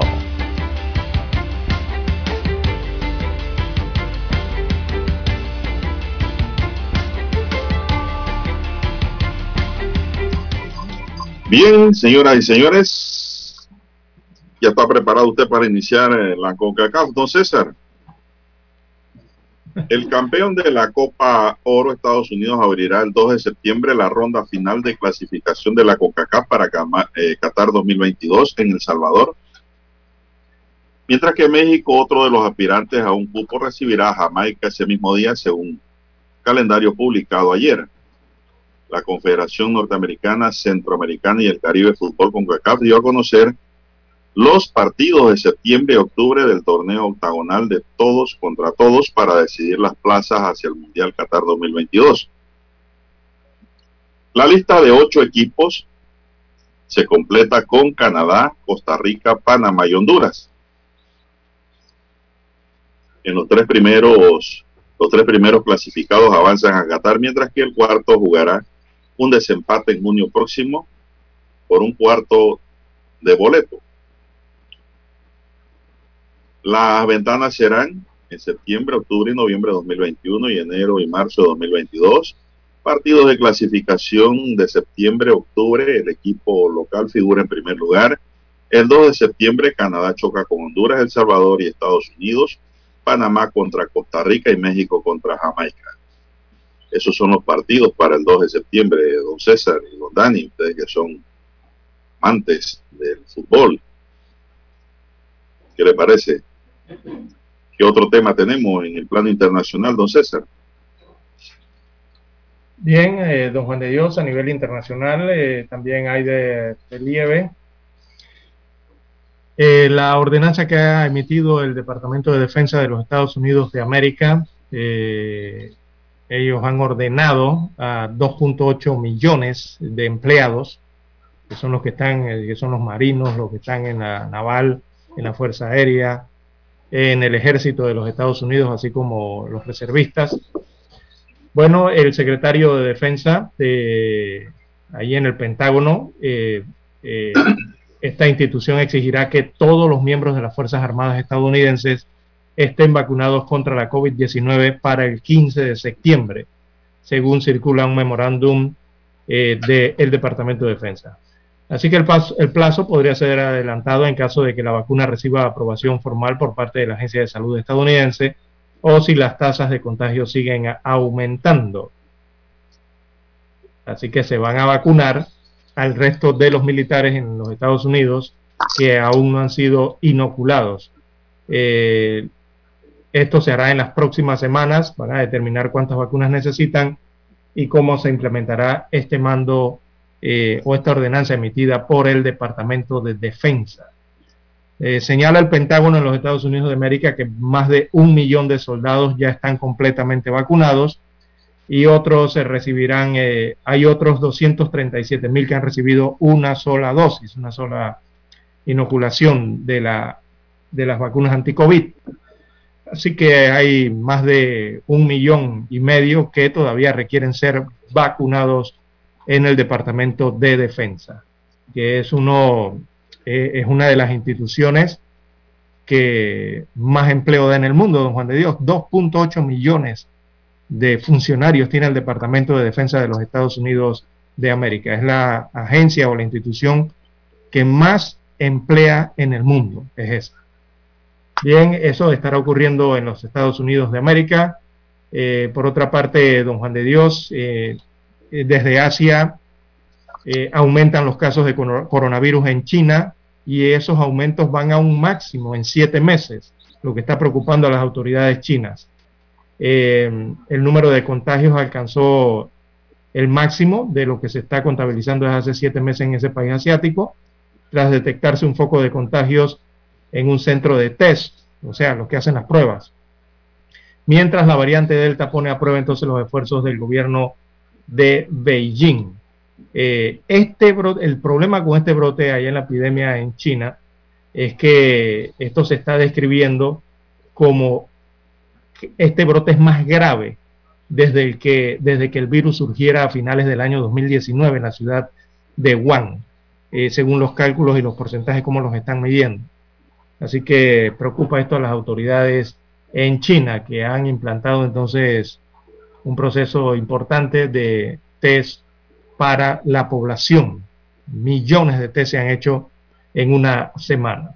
Bueno, en Europa, don Juan de Dios, ya ellos cumplen una semana batallando contra los incendios forestales en medio de la ola de calor en algunos países, sobre todo en Turquía y en Grecia. En Grecia sigue la preocupación porque la isla de Eubea, eh, ahí es donde están centrados los incendios forestales, eh, miles de personas han debido ser evacuadas, otras eh, han tenido que huir de la isla debido a estos incendios de, que, que avivan llamas de hasta 40 metros de altura en los bosques de esta, la segunda isla más grande de Grecia. Una isla turística, eh, sobre todo mucho ecoturismo se realiza en esa isla de Eubea. Así que está preocupante la situación aún allá, donde no han podido sofocar estos incendios. También en Siberia, en Rusia, se registran otros incendios forestales y como si fuera poco, en Perú, en los Andes, ayer se informó de un incendio forestal que ha arrasado más de 2.500 hectáreas en la zona de los Andes, pero esto es acá en Sudamérica, en Perú. Eh, se ha expandido entonces por una amplia área montañosa entre los municipios de Lucre y Andahuayilas, eh, ubicado en la región del Cusco peruano. Eh, básicamente, don Juan de Dios es lo principal que hay a nivel internacional, sumado a lo que ya habíamos informado ayer sobre el Papa Francisco, que se están realizando las investigaciones en Italia por esta llegada o esta interceptación de esta carta dirigida al sumo pontífice que contenía en su interior tres eh, balas de calibre 9 milímetros. Bueno, la mujer estadounidense que acusa al príncipe Andrés de haber abusado de ella cuando era menor de edad a través de la red de tráfico sexual del financiero Jeffrey Steen presentó el lunes una denuncia en Nueva York contra el miembro de la realeza británica, según informaron ella y su abogado. La denuncia vista por la agencia Fran Press afirma que el duque de York, segundo hijo de la reina de Inglaterra, es uno de los hombres poderosos a los que Virginia Giuffre fue entregada con fines sexuales. Los hechos ocurrieron en el año 2000 y 2002 cuando la denunciante tenía 16 años y se hicieron a través de la extensa red de tráfico sexual por lo que Steen fue encarcelado el financiero se suicidó en una prisión en Manhattan en el verano del 2019. Hago responsable al príncipe Andrés de uno de los que me hizo. Los poderosos y los ricos no están exentos de rendir cuentas. Espero que otras víctimas vean que es posible no vivir en el silencio y el miedo, dijo Jeffrey en una declaración difundida a los medios de comunicación. Así que pues el problema el príncipe Andrés ahora con esta denuncia. Bien, son las 6.55 minutos, don César. ¿Qué más tenemos? Si regresamos Bien, regresando al plano, regresando al plano local, don Juan de Dios, las 5, las 6.55 minutos de la mañana. Bueno, los transportistas, sobre todo del interior de la República, piden que sus deudas pasen a los bancos estatales, las deudas, que adquirieron con financieras o bancos privados, ¿no? Eh, esto lo dice el Consejo de Transporte del Interior de la República. Así que los transportistas del interior del país están pidiendo con esto eh, una ayuda al gobierno central, sería para refinanciar eh, sus préstamos y también están pidiendo al gobierno central una compensación por las pérdidas registradas en medio de la pandemia por la COVID-19. El Consejo de Transporte del Interior, el presidente es de nombre Néstor Cubilla él explicaba que buscan una compensación al sector transporte, un auxilio económico por parte de la banca estatal para ayudar al sector que ha sido olvidado y duramente golpeado, según los transportistas interioranos. Eh, dice que en las deudas con las financieras eh, tienen un 26% de interés, las deudas de sus vehículos. El Banco Nacional y la Caja de Ahorros eh, este, ellos están buscando que vean con buenos ojos la compra de estos saldos o intereses para que los intereses sean más bajos en este caso, ya que en estos momentos el sector transporte en el interior señalan está muy golpeado. Así que las deudas con las financieras de los transportistas están por arriba de los 3 millones de dólares. Así que eh, el desempleo señalan desde esta organización ha aumentado en todas las provincias. Dicen que tienen provincias que solamente hay cuatro o cinco unidades viajando por día, cuando anteriormente eran de 20 unidades por día o más. Así que esta situación eh, preocupa a los transportistas de caer en quiebra, entonces eh, perderíamos arriba de los 450 mil empleos directos e indirectos, señalan los agremiados en el transporte del interior de la República. Es lo que están pidiendo, don Juan de Dios, eh, a el órgano ejecutivo, que miren hacia ellos y eh, puedan entonces eh, brindarle algún tipo de auxilio financiero o refinanciamiento de los préstamos que tienen en las entidades financieras y bancos privados para que sean trasladados o pasados a los bancos estatales y obtener mejores eh, porcentajes en los intereses, según señalan el Consejo de Transporte del Interior. Ese es el COTRADIN, para los que lo siguen por sigla. Así está la situación, don Juan de Dios, con los transportistas. Bueno, vamos a una pausa, Dani. Para, o todavía, todavía tenemos tiempo. Bueno, sí, don Juan de Dios, con esto del transporte bueno, iba a eh, pasar un tema. Diga. Bueno, sí, ellos están siendo golpeados duramente, evidentemente, por el alza del combustible. Eh, el tema de las plataformas todavía está pendiente en, análisis que van a hacer con las plataformas digitales de transporte.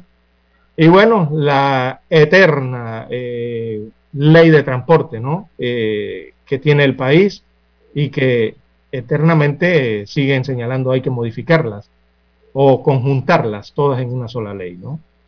Eh, son las quejas que tienen los transportistas, no solamente del interior de la República, también aquí en Ciudad Capital. Vamos a la pausa, pues, don Dani.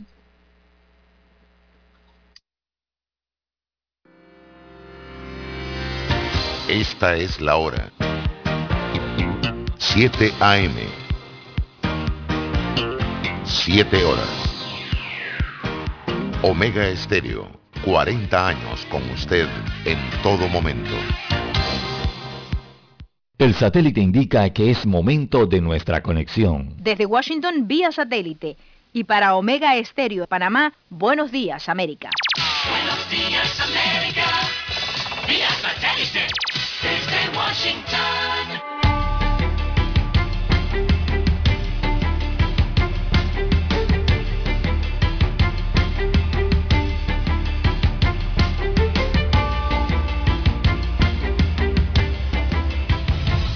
Desde Washington les informa Henry Llanos.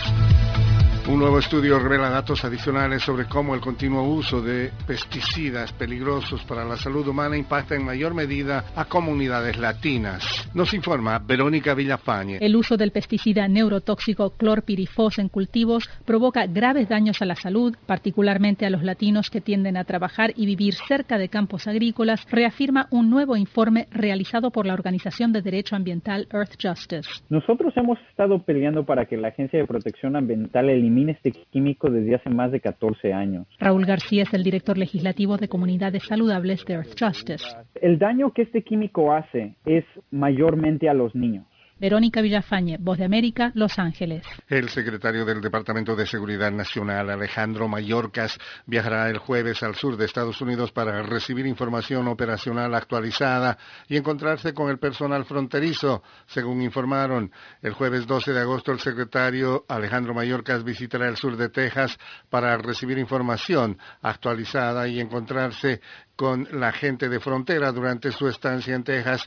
El secretario se reunirá con funcionarios locales y líderes comunitarios, informó la cartera de Seguridad Nacional a través de un comunicado. Una investigación del Observatorio Venezolano de Finanzas revela que para costear la canasta alimentaria en Venezuela se requiere al menos 162 salarios mínimos. Desde Caracas nos informa Carolina Alcalde. El Observatorio Venezolano de Finanzas evidenció un crecimiento máximo histórico del costo mensual de la canasta alimentaria se trata de un incremento de 44,32% desde noviembre del año pasado. El economista Ángel Alvarado explica que el costo de la vida en Venezuela aumenta como consecuencia de la política monetaria del gobierno del presidente Nicolás Maduro y no avisora escenarios positivos. Es que una política expansiva primaria, emitiendo dinero a través de la liquidez, y restrictiva secundaria a través del encaje legal. Eso hace que los precios se muevan más rápido que el tipo de cambio y la vida se haga cada vez más cara expresada en dólares. Carolina, alcalde Voz de América, Caracas. La policía de Nicaragua arrestó el lunes al dirigente opositor Mauricio Díaz Dávila, ex embajador en Costa Rica, después de un interrogatorio en la Fiscalía, según informó la entidad. Díaz Dávila, vocal del partido Ciudadanos por la Libertad, fue capturado con violencia por efectivos policiales tras ser citado a una entrevista ante el Ministerio Público, según denunció esa organización opositora. Desde Washington, vía satélite, y para Omega Estéreo de Panamá, hemos presentado Buenos Días, América. Buenos días, América. Vía satélite. La mejor franja informativa matutina está en los 107.3 FM de Omega Estéreo. 5.30 AM. Noticiero Omega Estéreo. Presenta los hechos nacionales e internacionales más relevantes del día. 7.30 AM. Infoanálisis. Con entrevistas y análisis con los personajes que son noticia. De 8 y 30 a 9 y 30 de la mañana. Sin rodeos con Álvaro Alvarado, de lunes a viernes, por Omega Estéreo.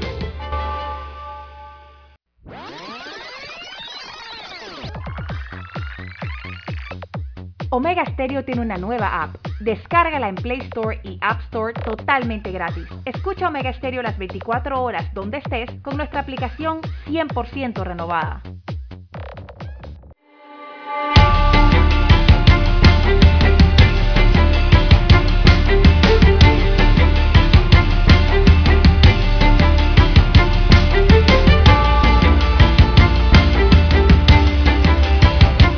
Bien, seguimos. Bueno, para los seguidores de Messi, hay una nota aquí que dice que las demandas de suspensión provisional ante la justicia civil y administrativa en Francia para evitar que el Paris Saint-Germain contrate a Leo Messi tendrán un desenlace en cuestión de horas, dijo AF el abogado Juan Branco, eh, que representa a un grupo de socios del Barcelona. Branco explicó que representa los intereses de una peña de Lyon, sureste de Francia, la más numerosa en el país. Paralelamente a este proceso, este grupo ha pedido también que la Comisión Europea actúe de oficio alegando una distorsión del mercado interno para por la supuesta violación del fair play financiero, dijo del Paris Saint-Germain. El abogado y famoso que representó a Julian Assange en Francia confía en que la justicia administrativa francesa se pronuncie en las próximas 48 horas sobre la demanda y queja presentada ayer en busca de suspender el fichaje a la espera de una decisión judicial en firme. En términos de derecho, vamos a acabar ganando el problema en que lleguemos demasiado tarde. Si Messi ya ha firmado cuando se pronuncie la justicia, entonces podrán haber solo sanciones retroactivas, asumió. En caso de que se rubrique antes de que haya una decisión judicial, tampoco se podrá invocar la urgencia en el procedimiento, agregó el abogado. Eh, los demandantes alegan que el Paris Saint-Germain violaría las reglas del fair play financiero con un eventual fichaje de Messi, equilibrio entre gastos e ingresos y ven una distorsión de la competencia entre la Liga Española y la francesa. La Liga de Francia ha decidido posponer las sanciones a los que no cumplen esas reglas en, a 2023, o sea, después del Mundial de 2022 en Qatar. Hasta entonces el Paris Saint-Germain puede hacer lo que le dé la gana, mientras que el Barça tiene que acatar esa normativa, denunció el abogado. ahora pasó esto a las esferas legales, Lara. Así es. Hay una de Messi, del Barça. Eh, Leonel Messi, don Juan de Dios, eh, eh, su inminente llegada a París, Francia, se va a dar el día de hoy martes. Eh, él estaría viajando para hacer oficial ya su fichaje. Ya él tiene un acuerdo con el PSG, pero claro, esto, y aquí a que firme todavía faltan horas, ¿no?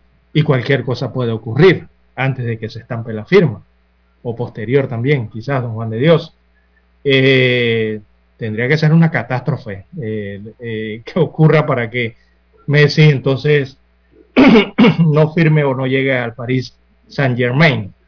En este caso, porque, bueno, don Juan de Dios, ese equipo, un equipo de jeques, ¿ah?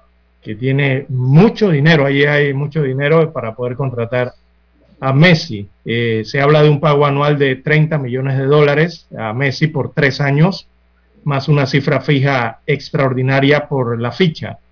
Este es el monto y la forma de pago que aún no están definidos y por eso se habla del tema del fair play allá en, en Francia. Recordemos que Leo Messi llegó como jugador libre también, ¿no? Así que hay otras cosas más eh, de la letra pequeña, esa letra menuda en los contratos, en las negociaciones como los derechos de imagen de Leo Messi. Eh, parece que allí en el tema de los derechos de la imagen de él hay algunas diferencias todavía con eh, el contrato que va a hacer con el Paris Saint Germain. Y el tema que usted bien señala del fair play financiero, eh, que pareciera que eso ya parece estar más pulido, ¿no? Así que inminentemente llegará hoy, lo más probable es que hoy va a firmar su contrato para jugar junto a Neymar y compañía en el París Saint Germain. Bueno, seguimos en la onda tropical número 26, se desplaza sobre Panamá en las próximas horas, explicó el meteorólogo de ETESA, Blas Córdoba. Según Córdoba, actualmente le dan seguimiento a este sistema meteorológico, el cual se encuentra sobre Colombia. El experto recalcó que la población debe tener presente que estamos en la temporada lluviosa y los de huracanes para el Atlántico, el Caribe y el Golfo de México. Ahora mismo le estamos dando seguimiento al eje de la onda tropical número 26 que ya tiene, viene moviéndose sobre Colombia. Estimamos que en 24 o 36 horas ya lo vamos a tener sobre Panamá y encontrará el ambiente bastante húmedo debido a las lluvias de ayer y hoy, dijo el experto. Agregó que la intensidad de las lluvias dependerá de cómo entre el sistema de onda tropical al país.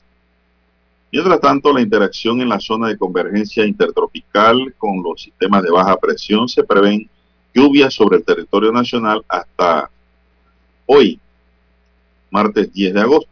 El sistema de protección, Sistema Nacional de Protección Civil, ha reportado también caída de árboles en distintos puntos del país, así como crecidas de ríos. En esta línea, Córdoba recordó que para esta época no es recomendable asistir a los balnearios. Agregó que hay condiciones marítimas adversas en la vertiente del Caribe, lo que implica que el mar estará picado y tanto los bañistas como las embarcaciones deben tomar las precauciones de rigor, César. Bueno, ayer vimos en televisión las inundaciones que hay en, uh, en Coclecito. En Coclecito, sí. Muchas inundaciones, muchas pérdidas. Sí, eh, estos son unos sistemas de tiempo que vienen, don Juan de Dios. Estas dos ondas son tres, hay otra que viene más más hacia el Atlántico en Brasil, pero no están lejanas, ¿no? Pero esta sí, la número 26, eh, eh, ya presenta velocidad de más de 28 kilómetros por hora y viene generando en Colombia entonces estas tormentas dispersas. Hay que ver cómo sigue combinándose o modulándose eh, con la zona de convergencia intertropical, acá sobre el istmo panameño, mientras, mientras atraviesa el istmo, ¿no? Rumbo a Centroamérica y hacia el Océano Pacífico. Principalmente eh, las Antillas menores eh, son las que están sufriendo producto de este, este, este mal tiempo y eh, bueno, la tendremos presente hacia el Caribe, ¿no? donde va a estar afectando un poco más hacia la República de Panamá. Bien, don Bueno, las 6, 10, perdón, 7, 10, 7, 10 minutos eh, de la mañana en todo el territorio nacional. Bueno, lo cierto, Lara, es que en esta época hay que cargar un paraguas ¿Cómo no? por las lluvias. Cuando menos te espera empieza a llover. Ayer llovió. Ayer llovió y menos espera cae el aguacero, caen chubascos y se necesita un paraguas. Bien, Abdiel Brian Romero, cedeño de 24 años, fue condenado a 168 meses de prisión, o sea, 14 años, por los delitos de homicidio y robo en perjuicio de Apolonio Pineda, de 60 de 67 años, quien murió a consecuencia de un impacto de bala en el abdomen, hecho ocurrido en su residencia en Monteverde, corregimiento de Puerto Armuelles, en Chiriquí, distrito del Barú. El hoy condenado fue capturado en La Chorrera, en la provincia de Panamá, Oeste, el año pasado por las unidades de la Policía Nacional, siendo trasladado hasta Chiriquí, donde fue judicializado por los delitos antes indicados. Los hechos se registraron el 26 de mayo de 2016, cuando Abdiel Bryan ingresó a la residencia del Oxiso a robar y al, al ser sorprendido impacta a la víctima, quien falleció a consecuencia de la herida con el arma de fuego. Según las investigaciones, eh, eh, Romero Cedeño logró llevarse el teléfono celular de la víctima, quien recibió el disparo en el abdomen. Apolonio Pineda falleció por ese balazo. Así que ahora este sujeto tendrá que pagar 14 años de prisión por lo que hizo. Así es. Pagará la totalidad de la pena en la cárcel de varones ubicada en la comunidad de Icaso en el corregimiento Chiriquí, donde permanece detenido desde el año pasado. Así es. Pero esto se da, Lara, mediante el famoso acuerdo de pena. La condena se logró mediante acuerdo de pena, eh, donde el ciudadano aceptó su responsabilidad de ese homicidio y del robo, lo que avaló el juez de garantía, Juan Castillo. Esto ocurrió en la provincia de Chiriquí. Eh, si- quizás si no hubiese sido por acuerdo de pena, Lara, hubiese tenido que pagar por lo menos unos, qué sé yo, 25 años. Uf. Pero mire, va a pagar 14. Ah, Ese es el problema. Que ahora cumple dos terceras partes y ya de una vez quiere que le cambien eh, la prisión. Cuando cumpla unos 5 o 6 años. No, divídalo Ah, en perdón, tres. 10 años. Sí, aproximadamente. 10 años, 9 años y tanto, y ya están pidiendo, una vez empiezan a pedir el reemplazo de condena de cárcel por otro tipo de condena. Qué sé yo, piden libertad vigilada. En fin, hay un, hay un, hay una, hay un listado de cambios que pueden pedir después de cumplir dos terceras partes de la condena. Y si tienen buen comportamiento, Lara, con más razón. Bien, don Juan de. Dios, tenemos que hacer la pausa. Y al Sí. retorno, eh, precisamente vamos a hablar de esa palabra, retorno, pero el retorno a clases presenciales en el año 2022, según anuncia, o, o más bien según se prepara el Ministerio de Educación. Sí, mejor que se preparen desde ya.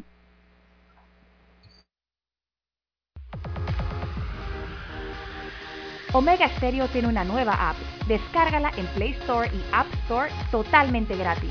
Escucha Omega Stereo las 24 horas donde estés con nuestra aplicación totalmente nueva.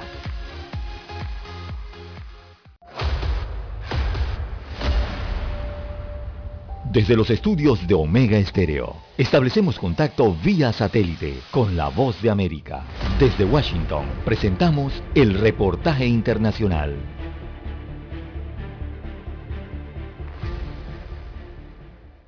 Las altas temperaturas en el sur de Italia han llevado a los funcionarios del Ministerio de Salud a poner en alerta roja algunas áreas del país, como Sicilia, debido a que los incendios han estado arrasando en la isla y en otras partes de Italia durante días, y las autoridades luchan por contener los incendios de rápida propagación que han carbonizado miles de hectáreas de bosques. Las autoridades desplegaron miles de bomberos y aviones de lanzamiento de agua de toda Italia, pero debido a la escala de los incendios, la Unión Europea también ha tenido que enviar recursos. En Cerdeña se destruyeron 20.000 hectáreas de bosques, lo que obligó a evacuar a cientos de personas. Los incendios dañaron tierras de cultivo y ganado, negocios y hogares, y preocupación por las pérdidas de biodiversidad de la isla. Cristian Solinas, presidente de la región de Cerdeña,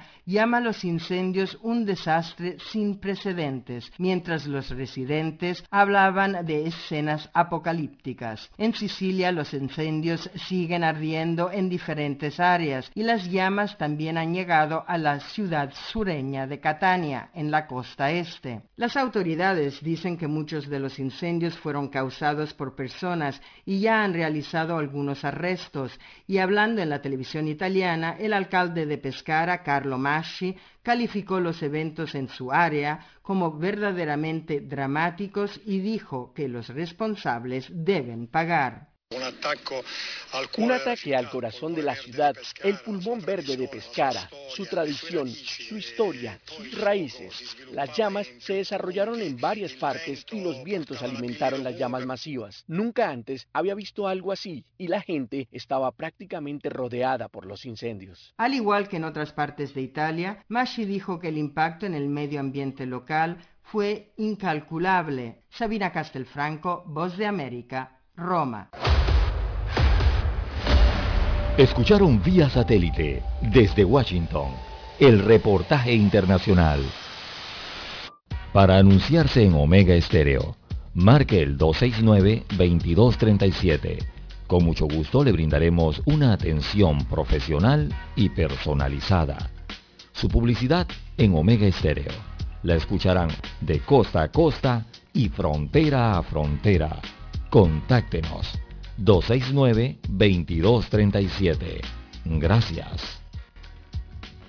Problemas de tierra, accidentes graves, reclamos a aseguradoras, incumplimientos de contratos, reclamos de herencias, todo asunto civil y penal, consulte al 6614-1445. Ahora contamos con el servicio de asesoría, confección de pliegos de cargos, impugnación y defensa en materia de contrataciones públicas. 6614-1445. 7.30 AM. Infoanálisis, con entrevistas y análisis con los personajes que son noticia. La mejor franja informativa matutina está en los 107.3 FM de Omega Estéreo, cadena nacional.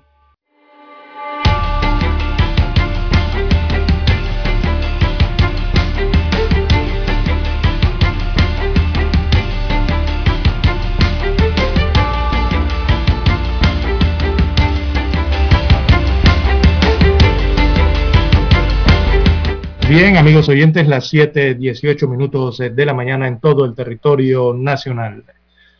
Bien, el Ministerio de Educación, el MEDUCA, se prepara para el retorno a las clases presenciales a partir del año 2022. Esto, según se desprende de declaraciones de la ministra de Educación, Maruja Gorday de Villalobos. Ella informaba que esta entidad educativa ya instaló una comisión evaluadora para un posible eh, retorno presencial del todo ya para el año lectivo 2022. Están analizando esas posibilidades. Ella dijo que si se cumplen entonces eh, como país con los barridos y la inmunidad comunitaria a través de la vacunación, obviamente el retorno va a ser eh, presencial, pero no debemos adelantarnos, según recalcó, porque son decisiones que se toman con las autoridades de salud. Ellos en el Meduca están haciendo su parte del análisis para establecer si se puede y evidentemente al final entonces tendrán que solicitar la autorización al Ministerio de Salud, que es el que da el go final. Eh, agregó que hay una posibilidad de que el país logre un 80% de vacunación y si eso es así o llega a ocurrir, eh, dice que desde el Ministerio de Educación estaríamos esperando las indicaciones de las autoridades de salud. También para el año lectivo 2022 ya se ha instalado la Comisión de Organización Escolar. Las escuelas eh, nos estamos preparando para ese regreso, según señaló la titular de educación del país. Bien, eh, hay un cuadro estadístico, don Juan de Dios, eh, que habla de la cifra de las matrículas en las escuelas públicas del país. En base a ese cuadro, nos indicaría entonces que pueden vacunarse, de acuerdo al esquema que está establecido en el país, alrededor de 245 mil estudiantes.